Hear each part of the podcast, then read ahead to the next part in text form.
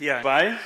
Und wir kehren heute wieder zurück zu unserer fortlaufenden Predigtreihe äh, von dem, was wir uns mal hier anschauen. Und wir schauen uns ja das Lukas-Evangelium an und ihr seid eingeladen, mit dabei zu sein.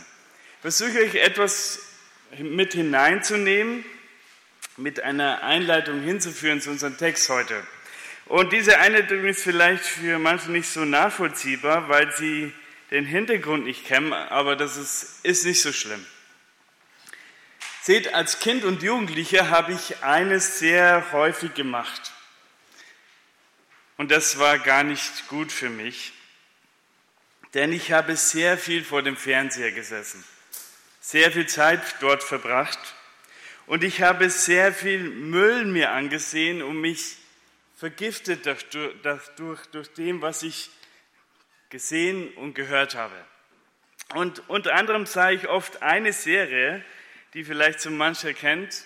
Und diese Serie heißt Raumschiff Enterprise. Und wer die Serie kennt, weiß, dass Captain Kirk und Co. im Jahre 2200 viele Dinge erleben, denn sie sind viele Lichtjahre von der Erde entfernt und so dringt die Enterprise in Galaxien vor, die nie zuvor ein Mensch gesehen hat. Und zu erleben, natürlich gespielt, nicht wirklich, zu erleben die und die 400 Mann starke Besatzung Einzigartiges. Unser Ereignis in dem Bibeltext heute ähnelt dem Einzigartigen. Der Unterschied ist, dieses Ereignis war keine, wurde nicht gespielt, es war etwas, was wirklich geschah auf diesem Planeten. Nicht irgendwo in einer anderen Galaxie oder einem anderen Planeten, sondern auf dieser Erde. Nämlich auf einem nicht genau definierten Berg in Israel. Denn drei Jünger von Jesus erleben dort etwas Einmaliges, was nie ein Mensch zuvor sah, was sie was wie von einem anderen Stern war und was diese drei nie mehr im Leben vergaßen. Denn sie sahen auf diesem Berg die Herrlichkeit Jesu. Und seine Herrlichkeit sollen auch wir heute Morgen sehen. Und das ist mein Gebet, dass wir seine Herrlichkeit sehen. Das ist unser Thema. Sehe und höre Jesus allein. Sehe und höre Jesus allein. Lass uns den Text lesen wenn du eine Bibel dabei hast, ist es gut. Lukas 9, die Verse 27 bis 36. Lukas Kapitel 9, die Verse 27 bis 36.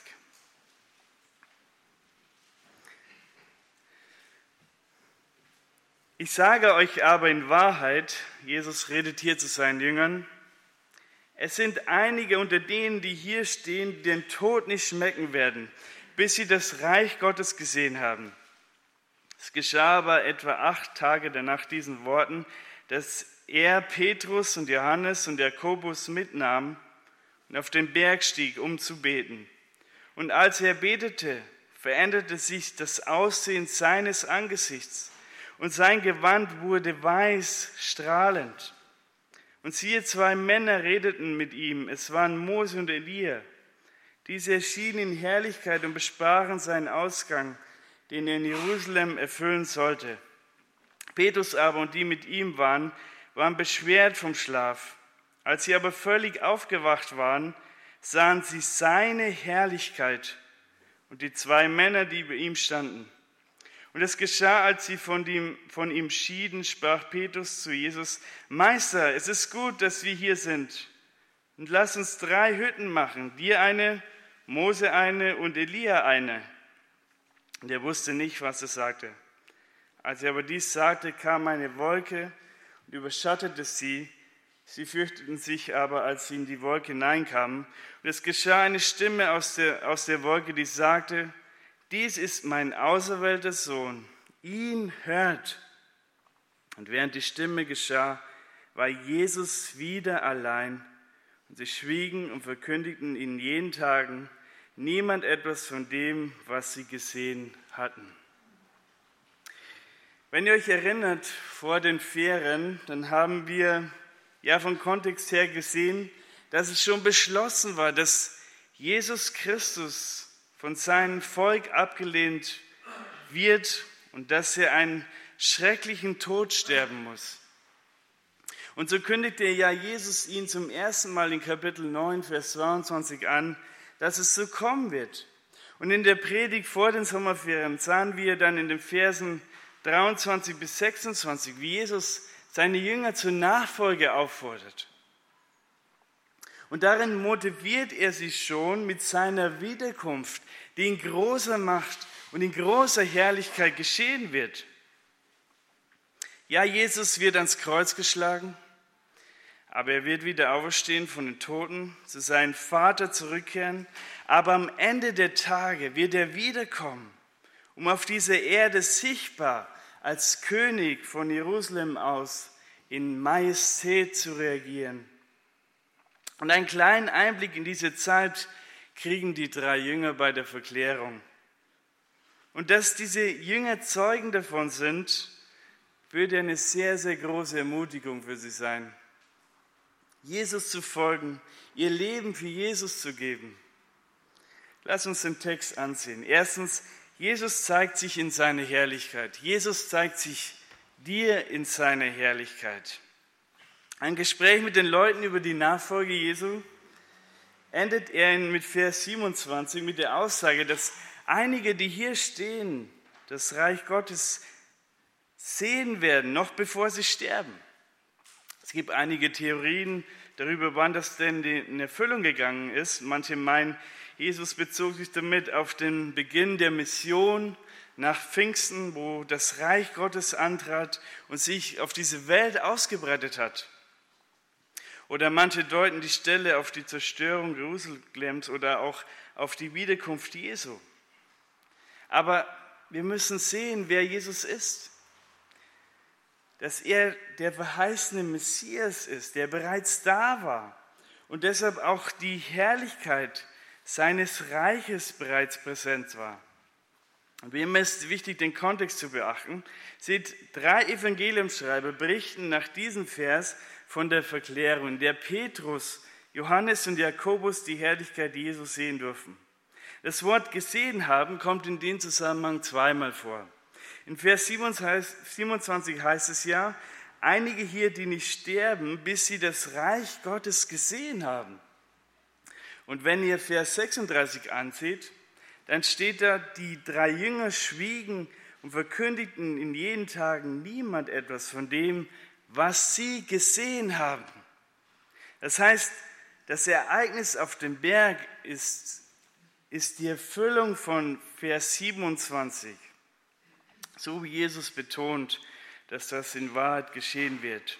Vers 28 bestätigt das genauso. Da heißt es, es geschah aber etwa acht Tage nach diesen Worten, dass er Petrus und Johannes und Jakobus mitnahm auf den Berg stieg, um zu beten. Das heißt, nach diesen Worten, nach den Worten vom Vers, Versen 18 bis 26. Nach etwa acht Tagen nahm Jesus seine drei Jünger mit. Das heißt, die Jünger hatten die Gelegenheit, eine ganze Woche nachzudenken über die Worte Jesu. Und er kündigt ihnen ja zum ersten Mal an, sein Tod. Und dann waren es ja sehr harte Worte Jesu über die Nachfolge, die von den Jüngern alles verlangen würden. Und vielleicht waren sie auch entmutigt dadurch, durch den, was sie hörten. Aber Jesus erkennt sie und er kennt dich, er kennt mich. Und seine Verklärung sollte ihn zeigen, dass Jesus trotz aller Leidensankündigungen dennoch und gerade deshalb der Herr der Herrlichkeit ist. Und weil auch den Jüngern der Leidensweg bevorstand, gewährte Jesus ihnen eine Stärkung und Erhebung in, in persönlichen, augenblicklichen Anfechtungen und Nöten. Und so wunderbar ist unser Herr. In den Stürmen unseres Lebens ist er da er zeigt sich als der Herr der Herrlichkeit. Er ermutigt in seiner Gegenwart. So herrlich ist Jesus. Petrus, Jakobus und Johannes dürfen das an jedem Tag erleben. Sie dürfen mit auf diese Bergwanderung. Von diesen drei wird ja mehrmals erwähnt, dass der Herr wichtige Ereignisse mit ihnen teilte, so bei der Auferweckung der Tochter des Hierus oder hier bei der Verklärung oder bei dem Gebetskampf Jesu im Garten Gethsemane. Sie standen Jesus ganz nahe und sie dürften seine Herrlichkeit auf dem Berg sehen. Berge waren ja von alters her Stätten der Offenbarung Gottes, der Anbetung und des Opfers gewesen. Gott offenbarte sich beispielsweise Mose und Elia, die gleich ins Spiel kommen werden, wo? Auf einem Berg. Mose auf den Sinai und Elia auf dem Berg Horeb. Und dort zeigt Gott ihnen schon im Alten Testament seine Herrlichkeit, so wie die drei Jünger hier die Herrlichkeit Jesus sehen durften. Oben auf dem Berg angekommen, ging Jesus wohin? Er ging ins Gebet. Lukas erwähnt das als einziger, als Detail, dass Jesus das machte. Er zeigt ja in besonderer Weise Jesus als Beter. Aber es muss irgendwie einen Zusammenhang geben, warum Jesus hier die Nähe zu seinem Vater suchte. Warum? Ich glaube, der Zusammenhang ist, dass er mit seinem Vater über seinen bevorstehenden, schrecklichen Tod sprechen wollte. Seht, in seiner inneren Not, in einem ganz schweren Lebensabschnitt, geht er zu seinem Vater, sucht er die Nähe zu seinem Vater. Und wenn Jesus das gemacht hat, wie viel mehr haben wir es nötig, in schwierigen Lebensabschnitten die Nähe Gottes zu suchen? Ich weiß nicht, in welcher Lebensabschnitt du heute Morgen stehst. Aber wenn du in Not bist, dann geh zu deinem Vater. Du brauchst deinen Vater. Öffne ihm dein Herz. Während Jesus betete, geschah etwas Einmaliges, ein gewaltiges Bild. Das können wir uns gar nicht richtig vorstellen. Es war wie wenn Jesus in den Himmel versetzt worden wäre, wie wenn der Himmel sich öffnete und diesen Ort zu einem herrlichen, zu einem heiligen Berg machte. Vers 29. Und als er betete, veränderte sich das Aussehen seines Angesichts und sein Gewand wurde weiß strahlend. Was mit Jesus hier geschieht, geschah, erinnert an die Geschichte, an welche, in der Mose auf dem Berg Sinai in der Gegenwart Gottes war. Seht, Gebet verändert den Beter. So sehr, dass damals Mose in der Begegnung mit Gott strahlte, als er vom Berg zum Volk herabkam. Er leuchtete so sehr, dass Israel ihn nicht ansehen konnte und deshalb legte er selber eine Decke über sich. So sehr strahlte er. Aber hier bei Jesus gibt es einen Unterschied zu Mose. Seht, der Mose reflektierte damals wie der Mond, die Sonne, die Herrlichkeit Gottes. Er reflektierte sie einfach nur. Aber Jesus dagegen ist selber die Sonne. Er ist selber die, der Ausglanz der Herrlichkeit Gottes. Er ist selber die Shechina des Alten Testaments, sprich die Herrlichkeit Gottes, weil er selber Gott ist. Seht, als der Herr Jesus sich so sehr gedemütigt hat, um für dich und mich auf diese Erde zu kommen, hielt er bewusst seine Herrlichkeit als Gott zurück. Der physische Leib Jesu verschleierte das Strahlen seiner Herrlichkeit. Und wenn Menschen normalerweise Jesus sahen, erblicken sie einfach nur einen anderen, einen weiteren Menschen. An seiner Erscheinung war nichts, was ihn unterschieden hätte. Aber hier bei der Verklärung dient sein Körper nicht mehr als Schleier und seine ganze Herrlichkeit durchdrang den Vorhang. Lukas, er berichtet uns kürzer und verständlicher, was mit Jesus auf dem Berg geschah. Er schreibt einfach nur, dass sein Angesicht anders wurde und seine Kleidung erstrahlte. Und um die Besonderheit dieses Ereignisses zu betonen, wird das Wort strahlen nur hier im Neuen Testament verwandt. Wir können das uns nicht vorstellen, welche Herrlichkeit Jesus hat und hier zeigt. Niemand strahlt so wie der eingeborene Sohn Gottes. Niemand hat so eine Herrlichkeit, wie er hat und wie er wiederkommen wird. Aber interessant, diese Herrlichkeit zeigte dem Menschen. Und so bekamen die Jünger hier einen kurzen Einblick in den Himmel, in das Reich Gottes und wie die Menschen Jesus im tausendjährigen Reich, wo er sichtbar auf diese Erde regieren wird, in seiner Majestät. Und sie, kamen, sie sahen das. Jesus zeigt sich in seiner Herrlichkeit. Aber die Frage ist heute Morgen, sehen wir sie? Sehen wir, wie herrlich Jesus ist? Christsein bedeutet ja ein Wachsen in der Erkenntnis Jesu, in seiner Herrlichkeit. Aber wie können wir denn heute seine Herrlichkeit sehen? Nicht durch dem, dass Jesus so einmalig sich uns offenbart, wie hier den drei Jüngern. Ja, er kann das schon machen, so wie bei Saulus von Tarsus, als der ihm begegnet ist. Aber die Regel ist das nicht. Aber wie können wir seine Herrlichkeit sehen? Heute durch den Geist Gottes, mit unseren inneren Augen, mit unseren Herzensaugen, können wir seine Herrlichkeit sehen, den geoffenbarten Herrn, indem wir uns den Herrn wo anschauen? Wir sehen seine Herrlichkeit in der Schöpfung, aber besonders sehen wir ihn in seinem Wort. Lass uns mal zu 2. Korinther 3, Vers 18 gehen. 2. Korinther 3, Vers 18. Da sagt Paulus,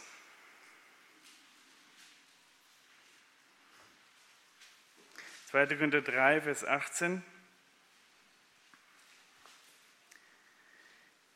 Wir alle aber, sagt er zu der Gemeinde in Korinth, schauen mit aufgedecktem Angesicht die Herrlichkeit des Herrn an und werden so verwandelt in dasselbe Bild von Herrlichkeit zu Herrlichkeit, wie es von Herrn, dem Geist, geschieht. Er sagt hier, wir haben keine Decke mehr vor unseren Augen wie Israel vom Kontext, sodass wir die Herrlichkeit Jesu nicht sehen könnten. Nein, mit aufgedecktem Angesicht dürfen wir durch den Geist Gottes im Wort die Herrlichkeit des Herrn schauen. Aber jemand verglich, Gott offenbart seine Herrlichkeit nicht dem geistlichen Touristen, sondern demjenigen, der zu ihm auf den Berg heraufkommt. Der zu ihm auf den Berg kommt, der sich diese Mühe macht und zu ihm kommt. Die Herrlichkeit, die sich auf Moses Gesicht nach 40 Tagen in Gemeinschaft mit Gott widerspiegelte, war nicht durch einen Schnappschuss hervorgerufen worden, sondern es war durch eine Langzeitbelichtung hervorgerufen worden. Und das heißt, wenn wir die Herrlichkeit Jesus sehen wollen, dann müssen wir beständig Jesus anschauen in sein Wort.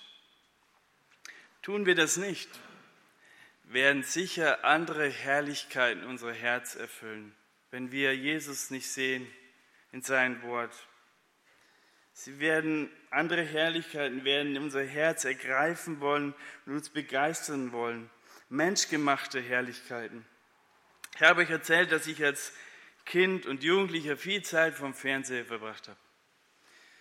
Und dadurch habe ich mein Herz genährt mit drei Dingen, mit dem, was in der Welt ist. Die Lust der Augen, die Lust des Fleisches und den Hochmut des Lebens. Das waren die drei Dinge, wo ich mein Herz genährt habe.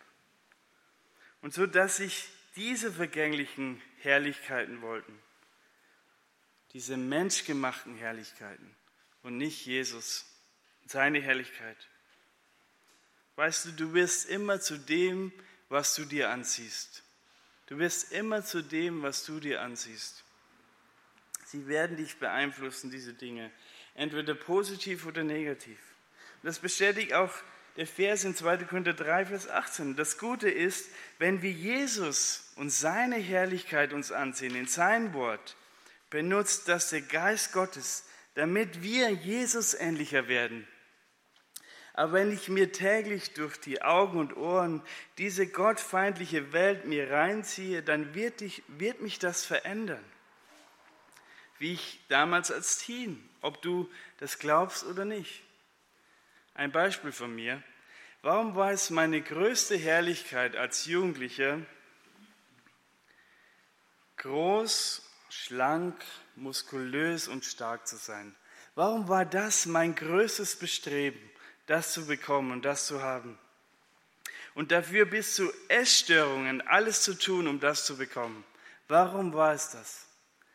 Ja klar, wegen den Serien und Filmen, die ich mir täglich angesehen habe, wo mir einfach ein, ein Bild vorgemalt wird, was gar nicht real ist. Das ist eine falsche Herrlichkeit, die vergeht, das sieht man heute an mir, vergeht und die niemals bleiben wird. Und deshalb prüfe gut, was du durch deine Ohren und deine Augen in dein Herz lässt. Führe dich mit dem Richtigen, mit dem Wort Gottes, wo sich Jesus sich in seiner unvergleichlichen Herrlichkeit dir zeigen möchte. Aber weißt du, du musst dir die Mühe machen. Du musst auf diesen Berg steigen. Und wir wissen alle, das ist angefochten. Unsere Zeit mit Gott. Es ist Mühe, Jesus zu sehen. Aber du musst dir die Mühe machen. Es ist einfach, den Fernseher einzuschalten und sich berieseln zu lassen. Das ist einfach. Die Gemeinschaft mit dem Herrn ist mit Mühe verbunden.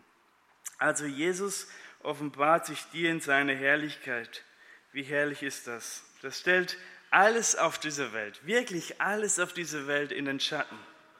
Zweitens, Jesus will von dir allein gesehen werden.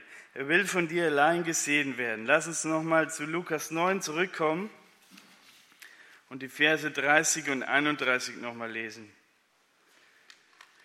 Und siehe, zwei Männer redeten mit ihm, mit Jesus. Es waren Mose und Elia. Diese erschienen in Herrlichkeit und besprachen seinen Ausgang, den er in Jerusalem erfüllen sollte. Es kommen zwei weitere Personen ins Spiel, die die Jünger sahen und die sie bestimmt überraschten. Wer? Mose und Elia. Nein, die beiden sind nicht tot. Nein, nach dem Tod ist es nicht aus. Die beiden bestätigen hier, es geht weiter. Entweder wie hier in einer verliehenen Herrlichkeit, die ihn Gott ihnen geschenkt hat, oder die Bibel sagt in ewiges Verderben. Mose und Elia erleben und erscheinen an diesem Tag auf dem Berg, um mit Jesus zu reden. Lukas erwähnt als einziger, dass sie in Herrlichkeit erschienen. Hier sehen wir wieder, dass die Herrlichkeit, in der sie in der Gegenwart Gottes selber lebten, von ihnen wiedergespiegelt wird. Warum aber erscheinen an diesem Tag Mose und Elia Jesus? Vers 31 sagt, sie wollten mit ihm über seinen Ausgang in Jerusalem sprechen. Seht, die beiden repräsentieren ja den alten Bund, das Gesetz und die Propheten. Und diese beiden Teile der Bibel sagen ja schon den Tod des Messias voraus. Und weil dieser Weg für Jesus natürlich sehr, sehr schwer war, wir können uns nicht vorstellen, wie schwer dieser Weg für Jesus war, sprachen sie hier mit ihm darüber. Mit seinem Tod am Kreuz für die Schuld dieser Welt wird er als Sohn Gottes einen neuen Bund mit den Menschen stiften. Und Mose und Elia bestätigen ihn hier, dass Gott, der Vater, das für seinen Sohn bestimmt hat, diesen Leidensweg nach Jerusalem zu gehen. Jesus musste diesen Ausgang für unsere Menschen erfüllen, denn es war durch den Ratschluss Gottes so beschlossen. Nur so können wir Menschen, nur so kannst du und ich erlöst werden von dem Fluch des Gesetzes aufgrund unseres Schuld, die wir alle vor Gott haben. Vers 32 und 33 berichten uns von der Reaktion der Jünger. Petrus aber und die mit ihm waren, waren beschwert vom Schlaf. Als sie aber völlig aufgewacht waren, sahen sie seine Herrlichkeit und die zwei Männer, die bei ihm standen. Und es geschah, als sie von ihm schieden, sprach Petrus zu Jesus, Meist ist es gut, dass wir hier sind. Lass uns drei Hütten machen, dir eine, Mose eine und Elia eine. Und er wusste nicht, was er sagte. Wir haben aus Vers 29 gesehen, Jesus, er betete, als er auf diesem Berg war. Was machen die Jünger? Wir wissen nicht viel von diesem Ereignis. Vielleicht beteten sie auch am Anfang mit. Aber irgendwann vielleicht, wie später im Garten Gethsemane, legten sie sich hin und schliefen. Und so waren sie an zwei außergewöhnlichen Ereignissen Jesu im Schlaf. Als er hier in einzigartiger Weise seine Herrlichkeit zeigte, und auch später, als er in Gethsemane in schrecklichen Qualen war. Beide Mal waren sie in Schlaf. Man hätte meinen können, dass für diese Jünger nichts Bewegendes sein würden als die Herrlichkeit und die Qualen ihres Herrn und Königs und dass beides sie auf höchste Weise bewegen würde. Aber weder das eine noch das andere konnte sie wachhalten. Ist traurig, oder? Das ist wirklich traurig. Ich habe auch beides gesehen in meinem Herzen, aber auch bei Christen. Seht, wenn man hier vorne steht, dann sieht man schon, was so die Zuhörer alles bewegt. Man sieht das. Auch wenn du meinst, man, ich sehe keine, aber man sieht, was dich bewegt. Und du kannst als Prediger alles geben. Du kannst hoffentlich in Liebe mit Engelszungen reden. Du kannst Jesus groß machen und sein schreckliches Leiden. Aber ich habe gesehen und ich überhebe mich nicht, weil ich das auch aus meinem Leben kenne und weinen könnte darüber. Es bewegt gar nicht. Es prallt einfach nur ab. Es bewegt nicht. Teilnahmslos. Es hindert nicht daran einzuschlafen. Selbst mit offenen Augen können wir schlafen. Und wie oft saß ich im Abendmahl und Brüder hier vorne haben mir so gut das Leiden meines Herrn vor Augen gemalt. So gut. Und in meinem Herzen war ich total teilnahmslos gegenüber das, was mein Herr da am Kreuz für mich gemacht hat. Es hat mich gar nicht bewegt. Und ihr Lieben, das ist traurig.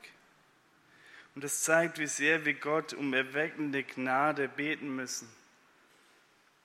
Dass er uns nicht nur lebendig, sondern auch vital macht, auch an so einem heißen Tag damit wir die glorreichsten Stunden unseres Lebens, wo Christus sich uns offenbart, dass wir diese Stunden nicht verschlafen. Nun, die Jünger kamen dann doch nach einer Weile völlig zu sich und dann hatten sie einen genauen Blick auf all diese Herrlichkeit. Es war kein Traum, sondern Wirklichkeit. Und das überwältigte sie. Sie begriffen, dass sie Zeugen einer Szene waren, die in Gottes Reich stattfand. Mose und Elia, die sich auf der Erde nicht kannten, aber bei dem Herrn längst Vertraute waren, gingen wieder in die Ewigkeit. Aber Petrus, der Wortführer, hatte noch eine spontane Idee. Was wollte er machen? Er wollte drei Hütten bauen. Mose soll eine bekommen, Elia soll eine bekommen und auch Jesus soll eine bekommen.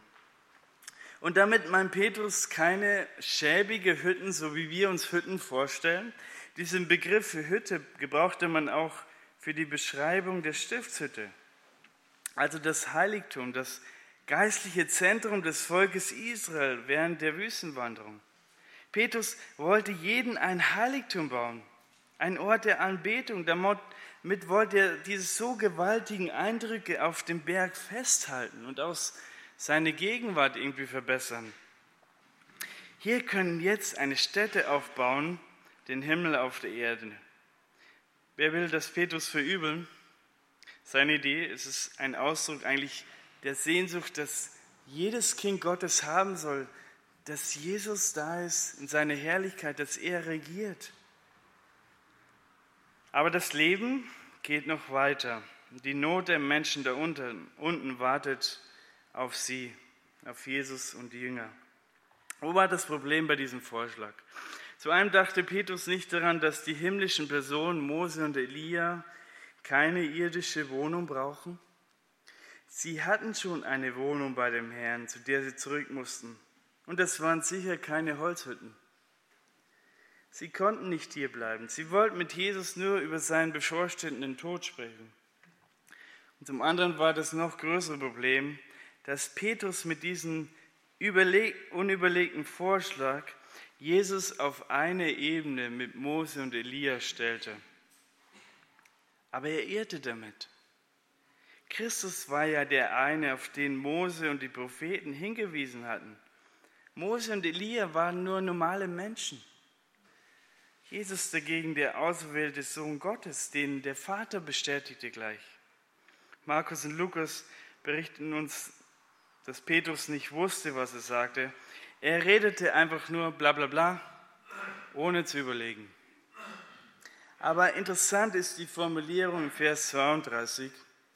dass die Jünger die Herrlichkeit Jesus sahen, aber die von Mose und Elia nicht, obwohl Lukas im Vers 31 erwähnt, dass sie in Herrlichkeit erschienen, die beiden Propheten Mose und Elia. Aber in der Herrlichkeit Jesu verblasste ihre Herrlichkeit. Und seht, in der Herrlichkeit Jesu verblasst jede andere Herrlichkeit.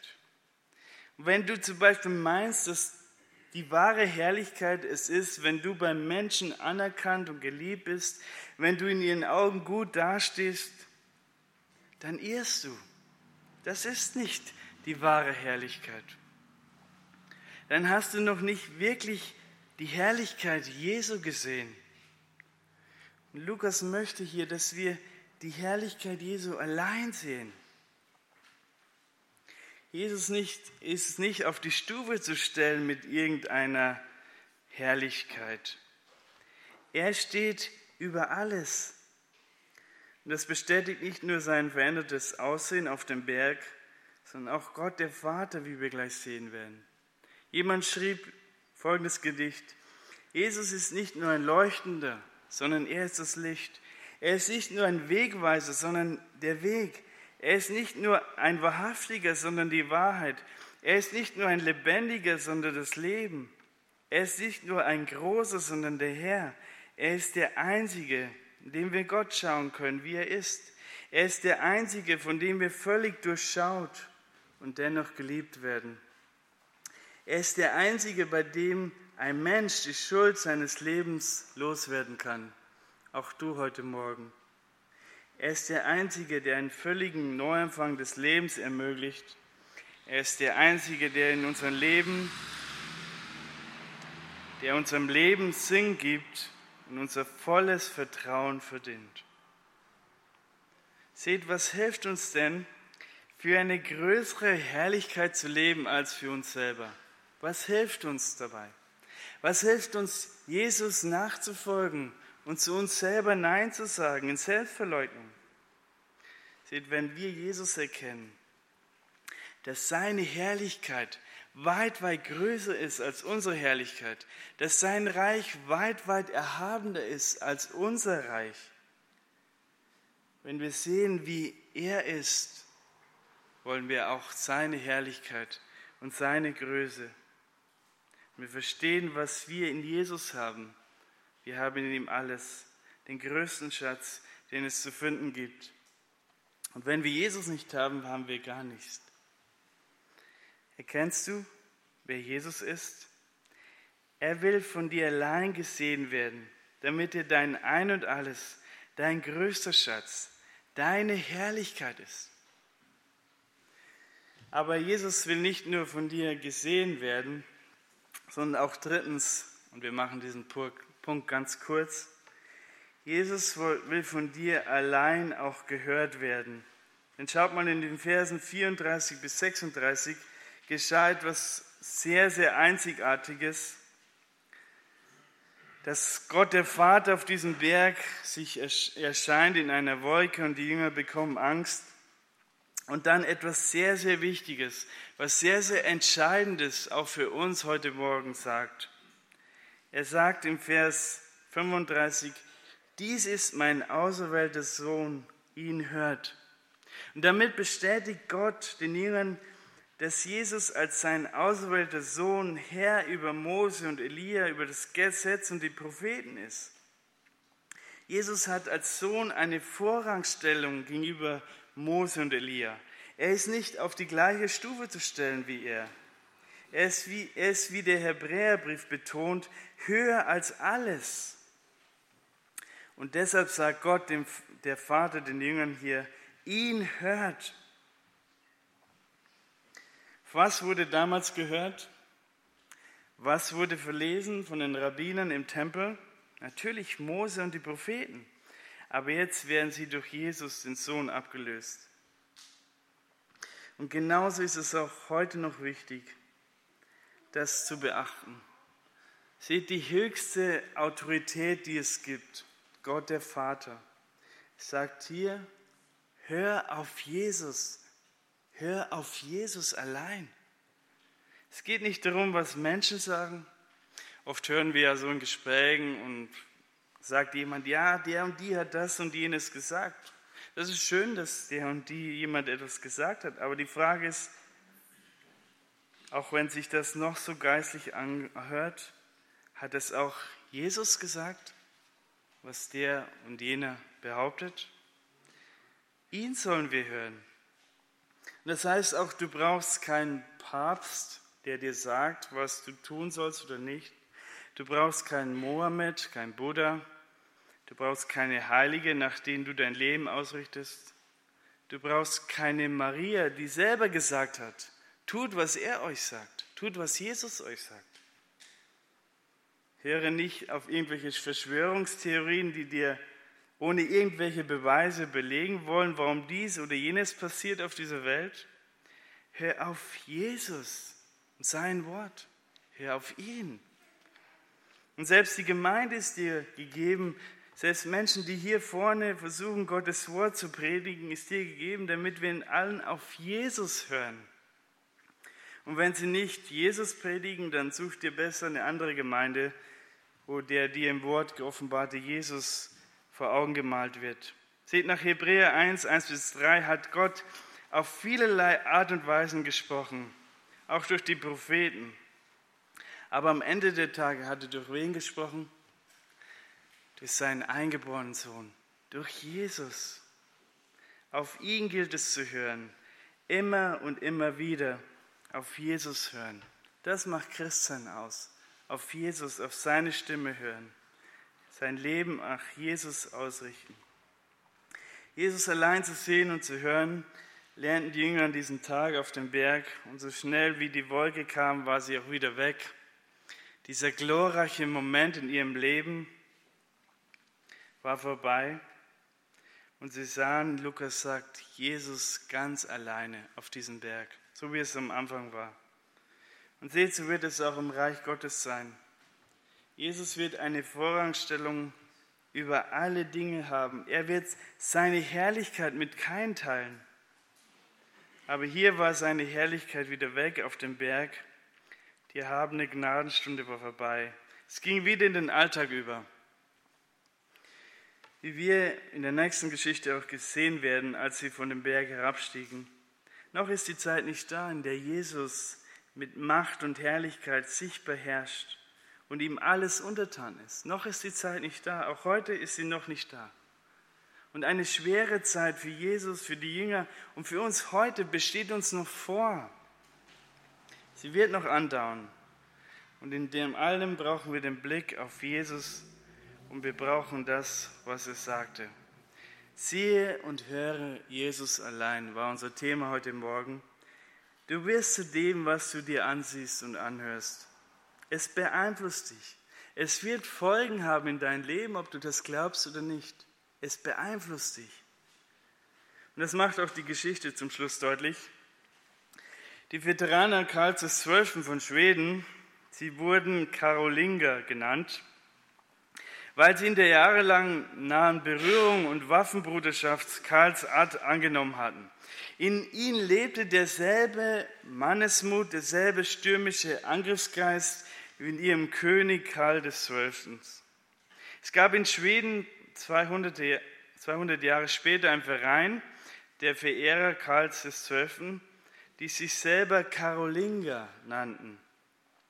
Und dieser Verein veranstaltete gelehrte Forschungen, Vorträge über Karl und auch Gedächtnisfeiern, wo sie ihren König sich in Erinnerung ruften, kam man zusammen und man begeisterte sich für ihren großen König, ging nach Hause und jeder lebte so nach ihrem großen Vorbild, Karl des Zwölftens. Aber warum? Warum lebten diese Menschen in Schweden nach ihrem großen Vorbild?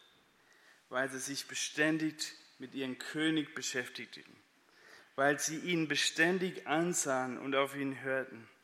Weißt du, Jesus ist König der Könige. Seine Herrlichkeit überstrahlt jeden.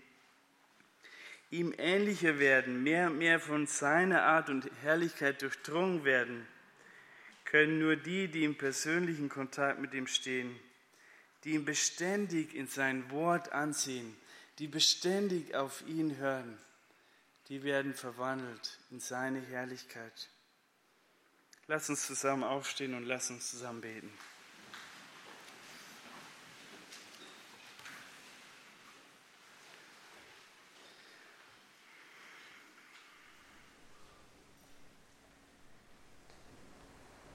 Herr Jesus, danke, dass wir dich sehen dürfen in dieser Geschichte auf dem Berg, in deiner Herrlichkeit, in deiner Größe, in deiner Macht, in deiner Majestät, die du eines Tages zeigen wirst an jeden Menschen, wenn du wiederkommen wirst, sichtbar in großer Macht und Herrlichkeit. Und heute Morgen dürfen wir das sehen und wir dürfen staunen über diesen großen Herrn, der uns so sehr geliebt hat dass wir durch den Geist Gottes deine Herrlichkeit sehen dürfen. Wir bitten dich, dass du uns hilfst, dich mehr und mehr zu sehen in dein Wort, sodass wir verändert werden in diese Herrlichkeit, die du uns vorgelebt hast. Bis hin, dass wir in aller Ewigkeit dich schauen dürfen, unseren großen Herrn, und dich anbeten dürfen. Du weißt, wie schwach wir sind, an jeder Einzelne wie sehr wir uns selber drehen um unsere eigene Herrlichkeit, um unser eigenes Reich. Aber hilf uns, überwindet zu sein durch den, der uns geliebt hat. Amen.